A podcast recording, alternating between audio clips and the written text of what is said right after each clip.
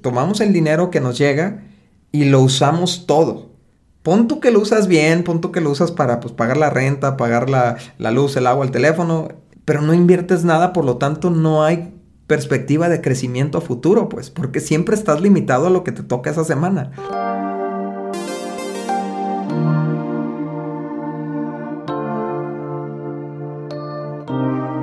Hola amigos, ¿cómo están? Nosotros somos Dani y Cintia Osuna. Estamos súper contentos porque estamos en nuestro episodio número 95 y vamos a hablar acerca de cómo comunicar el tema de las finanzas. Sí, porque estamos hablando de la temporada comunicándonos para mejorar.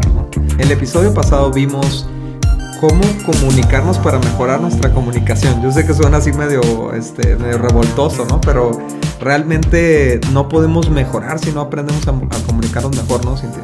Sí, acabamos de aprender cinco preguntas que nos debemos de hacer para mejorar, ¿ok? Y les platicábamos en ese episodio que subimos a nuestra página de vivoalternativo.com un recurso para que ustedes puedan hacerse estas preguntas en diferentes áreas de su matrimonio, ¿no? Y como decía Daniel ahorita, empezamos con mejorar nuestra comunicación y hablamos de qué cosas hacer, qué no hacer, qué cosas hacer más, qué cosas hacer menos, etcétera, ¿no? Pero el día de hoy vamos a dedicar a hablar a un área que es muy importante. Yo creo que después de la comunicación es la segunda área más importante ya que es la que provoca más problemas en la hora de hablar en consejería matrimonial, ¿no? Sí, de hecho se, se calcula que hasta un 60% de los divorcios vienen de problemas de finanzas, ¿no?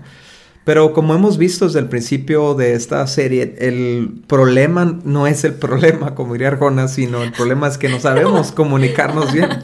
Eh, no sabemos transmitir nuestros sentimientos, nuestros deseos, nuestras necesidades de manera correcta y, y realmente solo transmitimos frustración o, nos distanciamos, nos apartamos y el problema nunca se resuelve porque no lo hablamos, ¿no? Sí, eso es totalmente cierto y lo que sucede, Dani, es que estamos enfrentando batallas a ciegas, o sea, uno de los dos está sufriendo o está muriéndose de estrés, el otro está gastando como loco, el otro casi se muere y cosas así vemos que nos pasa en el matrimonio. De hecho, subimos un reel por ahí de que era hablando sobre sobre el dinero. No sé si te acuerdas que eh, decíamos, es mejor hacer un, presupuesto y saber decir no puedo ir o no puedo hacer esto o el otro, que la vergüenza de... De que no pase la de que no pase la tarjeta. O sea, es un tema incómodo. Es, el tema de, de hablar de finanzas es un tema incómodo porque así lo hemos percibido aún desde niños. O sea, tal vez tú creciste en una casa donde no se hablaba de recursos, solo se gastaban y, el hecho de pedirle algo a tus papás era un tema tabú, era un tema incómodo, era un tema vergonzoso. Y entonces cuando te casas, ya seas mujer o hombre, es difícil hablar de ese tema. Así como es difícil hablar de sexualidad, y, vamos a hablar de eso más adelante, hablar de, de, de dinero es algo que nos da vergüenza, que nos incomoda. Sin embargo, es más vergonzoso y más incómodo de repente que te que te cancelen una tarjeta, que, te, corten, la luz, porque sucede, Dani. Mm. O sea, suena chistoso, pero nos llega a pasar, o lo digo en plural porque a cualquiera nos puede pasar si no somos conscientes de los recursos que tenemos y cómo los estamos manejando. Sí, de hecho, estaría tan interesante, Cintia, inclusive empezar en este caso precisamente cómo, cómo se hablaba de finanzas en, tu casa, ¿no? Eh, es una pregunta que hacemos en el prematrimonial, o sea, es, es, evaluar de qué ambiente financiero venimos, cómo se veía el dinero, cómo se hablaba de él, cómo se hacía, si se hacía presupuesto o no se hacía presupuesto. Y lo que hemos visto dando el prematrimonial es que en la mayoría de los hogares es un misterio. Entonces, estaría bien padre como para entender mejor a mi pareja, ¿no? O sea, ya para hablar los temas financieros y todo, a ver cómo, cómo sientes tú el tema de las finanzas, cómo lo viste, cómo reacciona tu papá o tu mamá cuando le pidas dinero, etcétera, etcétera, ¿no? Sí, y algo que eh, después de estas preguntas podemos empezar ahora sí con las cinco preguntas que hacemos. Eh, la primera pregunta, no sé si ya se las aprendieron ustedes, pero es ¿qué estamos haciendo bien, no? Y, y eso aparte de aparte de, decir, Dani, como qué acciones estamos haciendo bien, a mí se hace bien importante como ver qué tenemos, o sea, como eh, hablando de recursos financieros, es muy fácil estar pensando en las necesidades o en lo que nos falta por lograr o lo que no tenemos, que nos frustra, pero es, es importante también reconocer que sí tenemos, porque a veces nos justificamos porque no logramos metas, porque decimos no tengo dinero, no tengo esto, no tengo el otro, sin embargo sí tenemos, o sea, a lo mejor no tienes tanto como quisieras, pero sí partes de un recurso, no sé si me explico, por ejemplo, incluso si ahorita no tienes un trabajo y no estás recibiendo un sueldo, pero tienes recursos que pueden, pueden darte finanzas, o sea, tienes energía, tienes creatividad, incluso tienes cosas en tu casa que no usas, que te pueden dar recursos, ¿no? Entonces, como que me gustaría mucho que entendamos que para poder administrar correctamente o mejorar en nuestra administración de recursos, tenemos que empezar reconociendo qué tenemos eh, actualmente, ¿no? O sea, con qué recursos contamos, que se, ya sean financieros, literal, o se pueden convertir en recursos financieros, a dinero, literal, así. Este, y, de, alguna manera sí empezar con ese agradecimiento, pues, porque yo creo que reconocer que tenemos es darle gracias a Dios, es dar gracias también a nuestra pareja por el esfuerzo que, que han hecho, ¿no? Juntos por tener estos recursos, o sea, tenemos una casa, gracias a Dios, o mira, ¿sabes qué? Tenemos, hemos hecho muy bien en este ahorro, mira cómo nos funcionó, tenemos tanto dinero en la cuenta, no sé si me voy a entender. Sí, claro, ¿no? Entonces, el, puro hecho de que ya estén dando el paso de hablar de finanzas, así sentarse, ya, ya estás haciendo algo bien. O sea, obviamente no es algo que podemos hacer nada más una vez y jamás volver a hablar de ese tema. Es algo que constantemente necesitamos estar conversando. Pero en serio, yo sé que soy bien ridículo y bien sangrón, pero hasta dense un aplauso, o sea, por estar tomándose el tiempo. nos aplaudimos, ¿no? Por, por, hablar de finanzas y tener la madurez para decir, vamos a agarrar al toro por los cuernos. Así sean malas las finanzas, el hecho de estar hablando de ellas ya se está haciendo algo bueno. Sí, y, y, hay cosas que a lo mejor cada pareja puede identificar que ha hecho bien. Este, hay cosas que, que hicimos bien el año pasado, que las hemos estado haciendo bien, pero importante de este punto número uno es que no solamente lo hicimos bien, hay que seguirlo haciendo. O sea, estamos, estamos apuntando a algo que nos ha funcionado y que no lo vamos a dejar de hacer. Vamos a seguir siendo intencionales en, en seguirlo haciendo porque estamos viendo cosas buenas y queremos ver cosas mejores. No nos vamos a conformar, es decir, si el año pasado a lo mejor estuvimos haciendo algunas ventas de garage, ¿no? O sea, de, de, banqueta, le dicen en algunos lugares sacamos cosas que teníamos que no usamos y estamos generando recursos con eso, pues no lo vamos a dejar de hacer, hay que, hay que ser intencionales porque nos funcionó, a lo mejor alcanzamos a ahorrar dinero con ese dinero, pudimos hacer algo, invertirlo, lo que sea, vamos a seguirlo haciendo. Ese es el punto número uno, es platicar qué estamos haciendo bien, aplaudirnos, festejar, agradecer, eh, agradecer mutuamente, pero primeramente agradecerle a Dios, este, estar conscientes de lo que tenemos como familia, o sea, es, es típico que nos quejemos de que no tenemos nada, no tenemos ropa, no tenemos, no me gusta mi casa, lo que sea. Sin embargo, es importante reconocer lo que sí tenemos, ¿no? Sí, y la pregunta número dos es, ¿qué debemos hacer más? Y esto es cosas que sí estamos haciendo, pero no con la intensidad necesaria o no con la frecuencia necesaria y necesitamos, eh, digamos, hacerlo con más intensidad. Por ejemplo, ahorrar. Hay gente que a lo mejor dice, pues es que si ahorramos, pues, ¿no? Ahorramos 50 pesos a la semana y, y, todo, pero nos lo gastamos de volada al mes o lo que sea. Pues a lo mejor necesitamos empezar a ahorrar más, ahorrar unos 200 pesos a la semana, 500, 1000, lo que sea, ¿no? Pero tenemos que evaluar qué cosas ya estamos haciendo, pero no al nivel que deberíamos. Por ejemplo, esto del ahorro, ¿no? Dice Proverbios 21:20, los sabios tienen riquezas y lujos pero los necios gastan todo lo que consiguen. Entonces, es, importante la cultura del ahorro en el matrimonio porque está hablando de que las personas sabias tienen riquezas y lujos porque no gastan todo lo que consiguen. O sea, tienen, ah, guardan reservas. Eh, no te imaginas cuánto dinero cuesta el no tener dinero, Cintia. yo, sé, yo sé que está medio loco, medio... Es, un concepto difícil de, de, entender, sobre todo para los que fuimos criados en una cultura como la latina, donde todo es pues un sueldito a la semana, una, o sea, vivir de lo que me dan en la semana y listo, ¿no? Y esperar la próxima semana que vuelva a llegar el próximo cheque y todo eso. Pero muchas oportunidades se pierden porque no tenemos el dinero a la mano, ¿no? Entonces, o inclusive muchas cosas nos salen más caras porque no tenemos el dinero a la mano. Este, todas las cosas que compramos a crédito porque no tenemos un fondo ahorrado o emergencias que, oye, préstame y esto y el otro, todo termina costándonos más cuando no pagamos a tiempo las cosas porque no tenemos, sale una emergencia y no tenemos un fondo para cubrir esa emergencia y entonces descobijamos otra, o sea, todo termina costando más porque no tenemos el dinero a la mano cuando lo necesitamos. Por eso es importante el ahorro. Sí, y por eso también el siguiente punto es de que necesitamos cubrir mejor nuestras, nuestras necesidades, ¿no? Entonces a lo mejor una va con la otra, ¿no? Sí, a lo Como mejor... no estamos ahorrando, no, no estamos cubriendo todo lo que necesitamos. Exacto, o sea, sí se están haciendo, sí, sí, pero necesitamos hacerlo más o necesitamos hacerlo mejor, o sea, sí estamos a lo mejor pues comiendo, pero no estamos comiendo como deberíamos de comer, no estamos comiendo proteína, no estamos comiendo, o, o tal vez a lo mejor lo que necesitamos hacer más es trabajar más.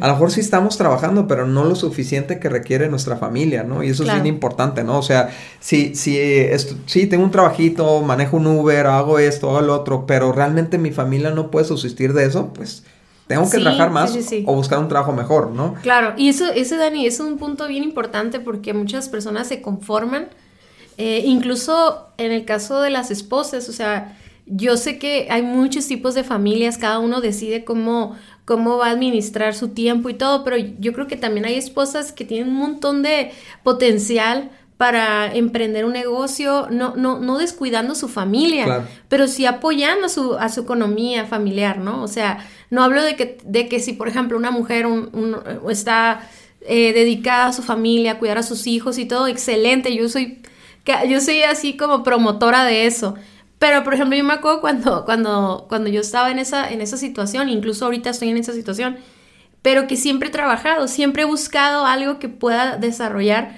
para, para tener un poquito más de recursos. Y a lo mejor hay personas que no necesitan hacer eso y qué bueno, qué bueno que te dediques 100% a tu casa o algo, pero si estoy viendo que, no sé, el año pasado hice una venta de, de, postres y me fue muy bien. Uy, pues lo voy a hacer más porque resulta que con eso podemos comprar eh, otras cosas o otros recursos, pagar unas clases de, a nuestros hijos de inglés, este, meterlos a un mejor colegio, no lo sé, pues, sino que tal vez lo hice el año pasado y fue esporádicamente, pero ahora hay que hacerlo más, hay que trabajar más.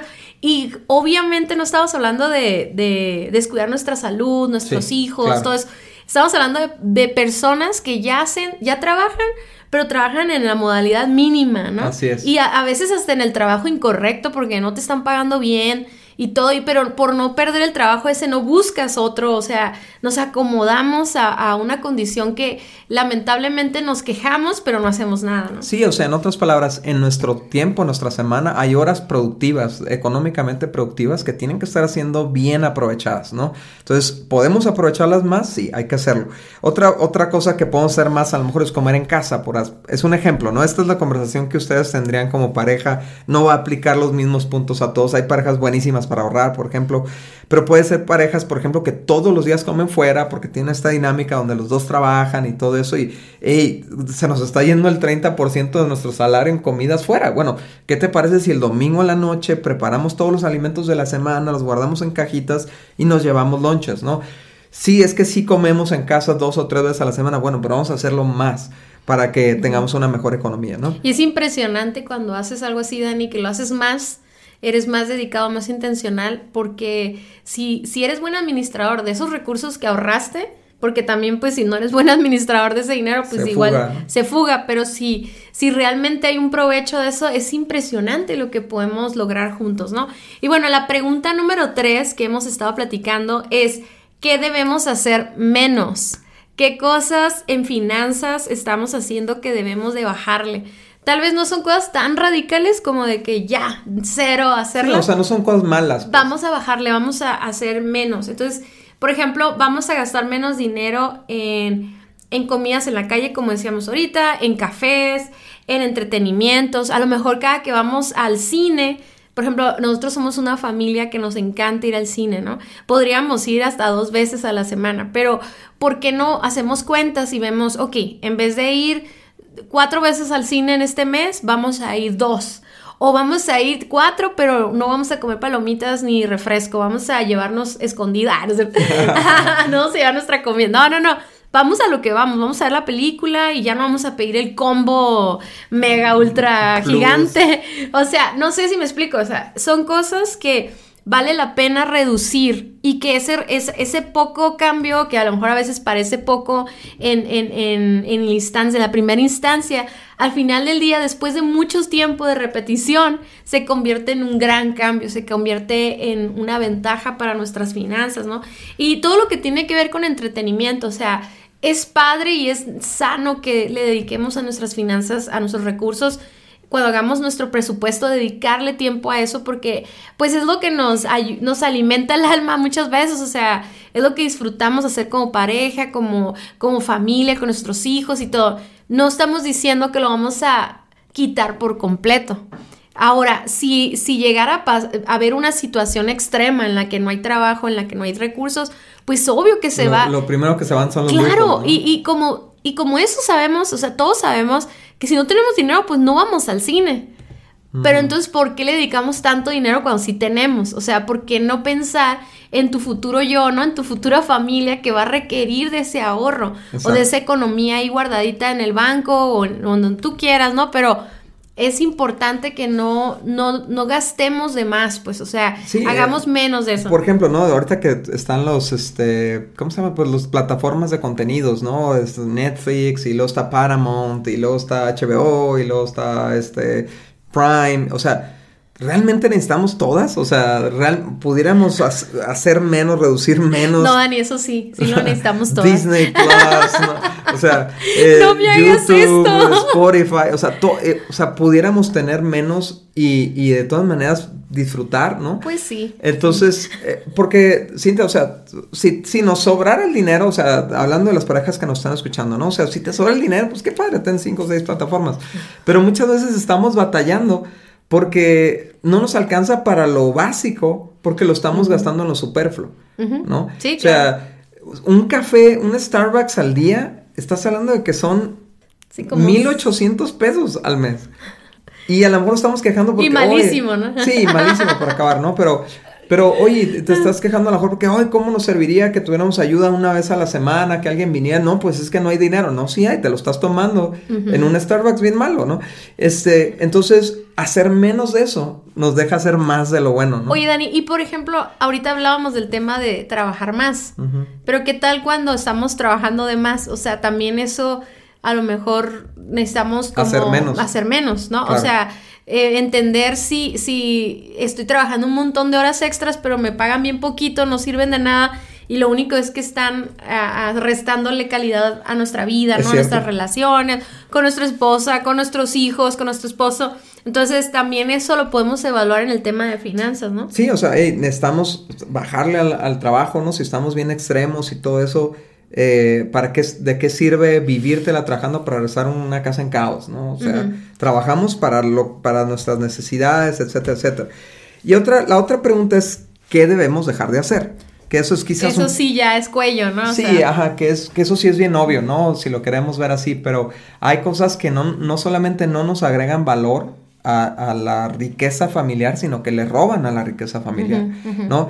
Yo considero, Cintia, por ejemplo, que lo que es el entretenimiento, el disfrute, eh, es, le agrega valor porque te desestresa, pasas buen tiempo, o sea, disfrutas del, producto de tu trabajo, eso te da energía para seguirlo haciendo y todo eso. Está bien, no se nos puede ir todo el dinero en eso, o sea, hay que asignarle una porción pequeña a disfrutar y, al entretenimiento. Pero, en por ejemplo, en el caso de, de lo que es malgastar, por ejemplo, estaba pensando ayer, ah, preparando el tema, en las apuestas, ¿no? donde hay gente tan clavada en las apuestas y está metiendo el dinero pensando, es que pues le voy a ganar y todo eso, pero quién sabe cuánto dinero se ha ido que jamás se recuperó en nada. O sea, es literalmente como agarrar el dinero a la basura. Eh, un, día, un día eh, a mí me encantaba tronar cohetes en Navidad, ¿no? Y literal caí en esta conclusión, estoy enrollando billetes, metiéndoles pólvora al centro y explotándolos.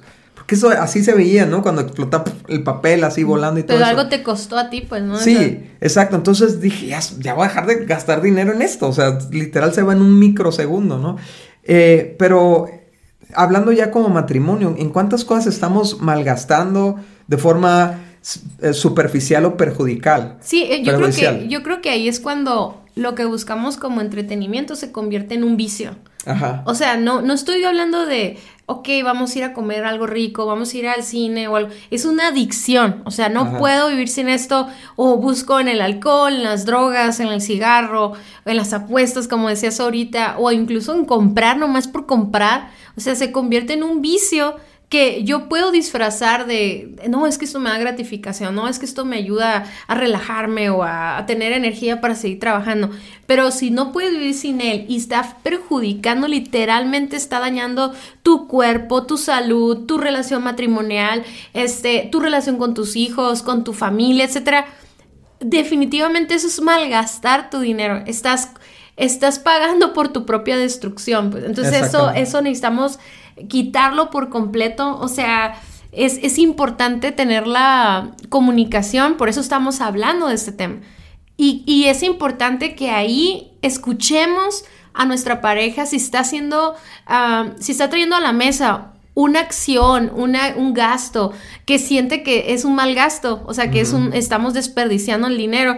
No lo tomes a la defensiva. Es bien importante eso. Yo, siento que por eso hemos estado hablando de comunicación todos estos meses. O sea, no tomes esa, esa observación a la defensiva. La está poniendo en la mesa para evaluarla juntos para juntos entender. Por ejemplo, hay, cosas que a veces Daniel me dice, ya no debemos gastar en esto, y yo le doy mi argumento, y no es que esto es bien importante para nuestras niñas, o es muy importante para mí, o, esto nos ayuda como familia, y, y, ya al hablarlo podemos lograr entender que no era un mal gasto, que sí era algo productivo, pero también puede suceder lo contrario, o sea, tenemos que tener la humildad de traer a la mesa eh, temas financieros, a lo mejor una mensualidad de un carro, Dani, que no necesitamos tener un carro del año que la verdad, ahorita para qué, o sea, ¿a quién, a quién queremos engañar? No, sé si me va a entender. Sí. Eh, y de hecho, es que padre que lo tocamos, ¿no? Por ejemplo, nosotros queremos comprar otro carro, pero hay que sentarnos y platicar, a ver, ¿vale la pena tener otro carro? ¿Lo necesitamos de verdad? O mejor nos eliminamos ese gasto mensual y a lo mejor lo podemos aprovechar para invertir, para comprar más eh, inversión en nuestro negocio de libros y todo eso. O sea, ¿qué podemos hacer con ese dinero que a la larga nos va a hacer mucho mejor?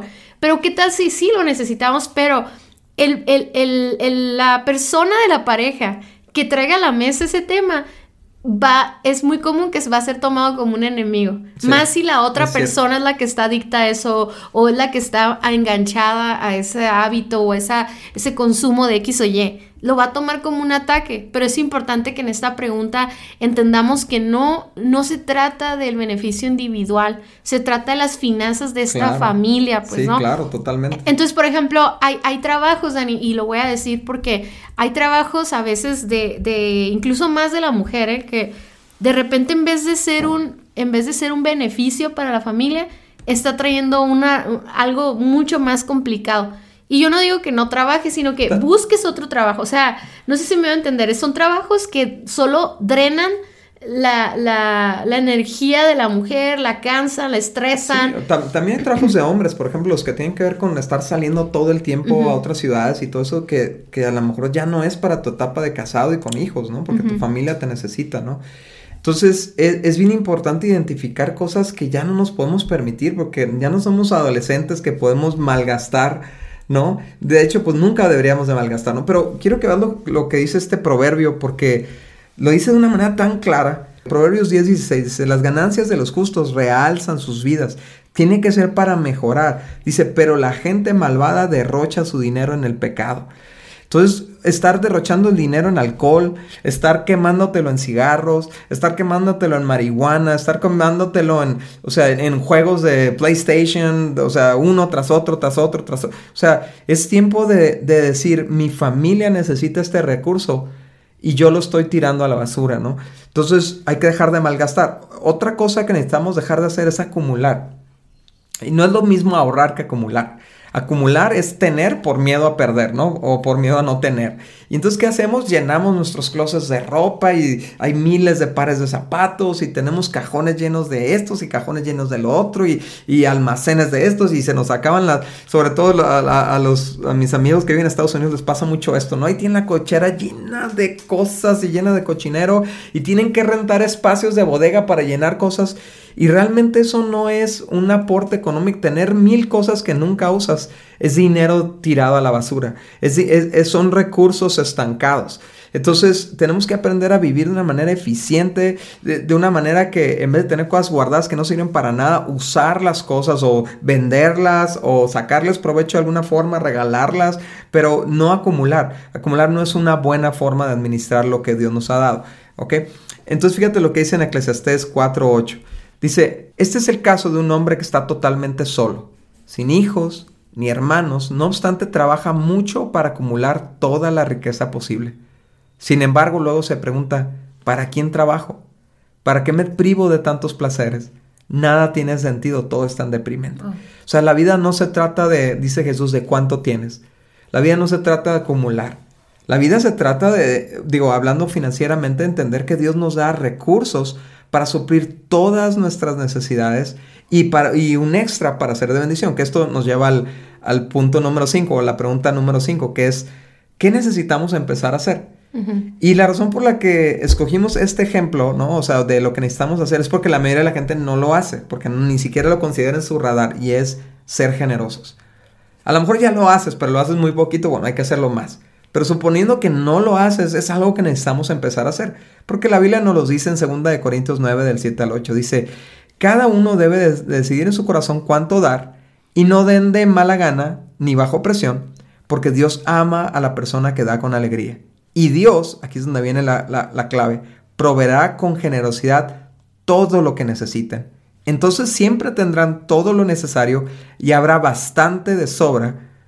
A ver, los que me están escuchando digan bastante. bastante. Bastante de sobra para compartir con otros. Entonces, necesitamos entender, este es el propósito del dinero.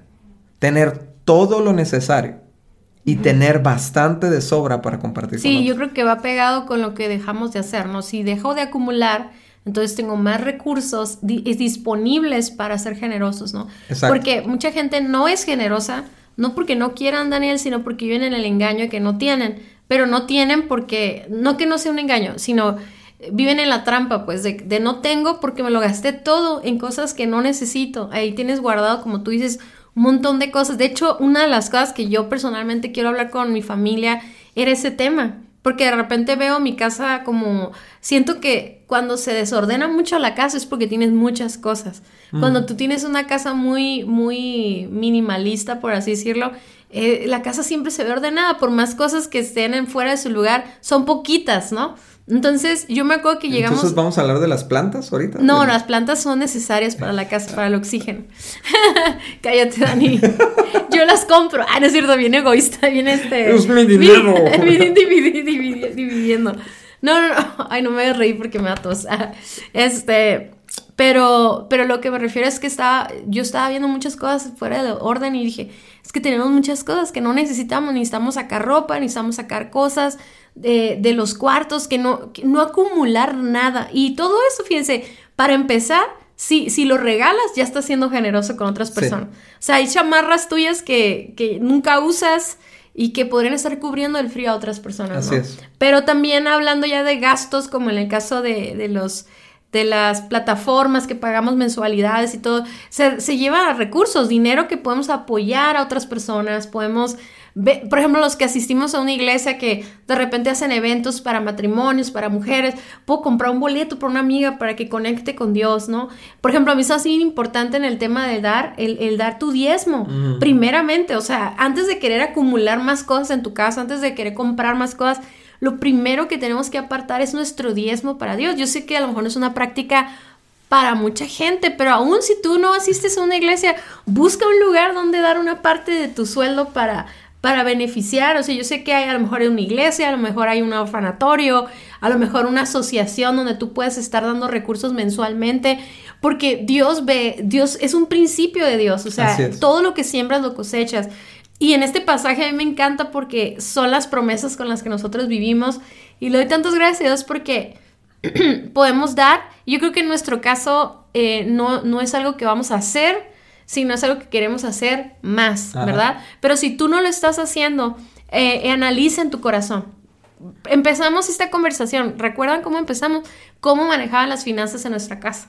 A lo mejor en tu casa siempre hubo esta idea de, de no dar, de cuidar cada centavo, Yo de estoy acumular. para que me den, no para Exacto. dar, ¿no? Entonces tienes que romper con esas maldiciones porque si tú ves, a lo mejor tienen dinero en cuentas, pero no son felices, o sea, o no tienen amigos, o no, no sé si me explico, o sea, la gente ve el, la- el dinero como un tesoro a veces y, y ahí está su corazón, ¿no? Ah, Quiero mencionar algo de eso, Cintia. Esa, esa conversación del diezmo creo que es una conversación que muchas parejas no han tenido, cristianas, digo, desde que se casaron. Como a lo mejor el que no administra asume que el que administra lo está haciendo o lo que sea, pero es una conversación muy importante para tener porque eso es una... el- el- el- dar el diezmo es reconocer quién es nuestro proveedor en casa. Dar el diezmo es una protección para nuestra economía, para nuestra familia. Es lo que dice Dios. Yo te voy a proteger del devorador. O sea, eh, no te robes lo que es de Dios y yo voy a cuidarte de los que te quieren robar, ¿no? y, y esto eh, lo hemos visto en nuestra vida. Hemos visto su cuidado, su protección y su provisión. Y, y cómo va directamente conectada la fidelidad de nuestro diezmo. Entonces es una conversación que necesita tenerse para mejorar. Otra cosa que a lo mejor no estamos haciendo, la mayoría de los matrimonios latinos no hacen es invertir, la mayoría. Sí hay unos que lo hacen, pero a lo mejor lo puedes hacer más. Pero no, no invertimos. ¿Qué quiere decir? Que tomamos el dinero que nos llega y lo usamos todo. Pon que lo usas bien, pon que lo usas para pues, pagar la renta, pagar la, la luz, el agua, el teléfono, pero no inviertes nada, por lo tanto no hay perspectiva de crecimiento futuro, pues, porque siempre estás limitado a lo que te toca esa semana. Pero invertir es sembrar para tu futuro. Invertir es sembrar para que crezca esa, esa canasta de, de recursos ahí para poder hacer más con ellos, para poder eh, suplir mejor las necesidades, para poder ser de mayor ayuda para otros, para poder crecer en nuestros recursos y todo. No, no lo podemos lograr si no invertimos. Es- esto tiene que ver con invertir, por ejemplo, en preparación, ¿no? Para los que tienen una profesión, por ejemplo, pues le inyecto a mi profesión, estudio un diplomado, estudio esto, estoy invirtiendo y eso me va a permitir cobrar más, es- lo voy a recuperar. Pero también implica invertir a lo mejor en negocios de compraventa, en, negocio, en, invertir en un bien raíz, invertir en esto, invertir en otro, en, en lo otro, para que vaya creciendo. Por eso dice el, decía el, el pasaje que leíamos hace rato, el sabio tiene riquezas y lujos, pero el necio se gasta todo lo que tiene. Entonces no te lo gastes todo, guarda una parte para invertir, guarda una parte para ahorrar porque eso, es dinero eh, constante y sonante con el que puedes tomar decisiones rápidas, pero guarda un tiempo para que te llegue a futuro lo que sembraste hoy. Y me encanta lo que dice Eclesiastés 11 del 1, 2 y 6. Dice, envía tu grano por los mares y a su tiempo recibirás ganancias. Coloca las inversiones en varios lugares porque no sabes qué riesgos podría haber más adelante. Siembra tu semilla por la mañana y por la tarde no dejarás de no dejes de trabajar porque no sabes si la ganancia vendrá de una actividad o de la otra o quizás de ambas. Wow. Y eso lo hemos visto en nuestra vida de una manera tan impresionante, ¿no, Cintia? Porque, ah, porque nos llegan recursos así de todo lo que hemos sembrado, de repente una semana y vienen gastos inesperados y de repente, ¡pum!, llega un recurso de la derecha, otro de la izquierda, otro del norte, otro del sur, porque hemos enviado nuestras semillas a diferentes mares y nos llegan en el momento justo, en el momento apropiado. Y gracias a Dios por eso, pero es que es un principio la inversión, pues, ¿no? No te lo gastes todo, ¿no? Porque no sabes si te quedas sin trabajo, no sabes si este negocio que tienes ahorita va a seguir funcionando en un año, en dos años, porque cambian las, la economía, cambia. No se trata de no tener fe, se trata de ser sabio y distribuir eh, tus recursos. Sí, bueno, ahora les pedimos que escuchen este podcast. Si tú lo escuchaste solo o sola, escúchalo con tu pareja y luego programen una cita para hacerse estas cinco preguntas. Les recuerdo que bajen de nuestra página vivoalternativo.com en recursos gratuitos. Bajen la hoja donde están todas las preguntas y donde pueden escribir en qué van a mejorar, qué van a hacer más. Lleguen a acuerdos, ¿ok? Y ya que finalicen, de verdad, háganlo, oren a Dios y pongan todos sus planes en sus manos. De verdad, nosotros oramos por sus planes, oramos por sus finanzas, oramos para que sea un área en la que ustedes mejoren como familia y como matrimonio y que de eso venga mucho fruto para ustedes, para disfrutarlo ustedes, pero también para ser de bendición para muchas otras personas. Muchas gracias por haber escuchado nuestro podcast. Para nosotros es muy importante escuchar tus comentarios. Síguenos a través de nuestras redes sociales en Somos Indivisibles en Instagram y Facebook. Y también puedes ver todos nuestros contenidos adicionales en nuestra página vivoalternativo.com.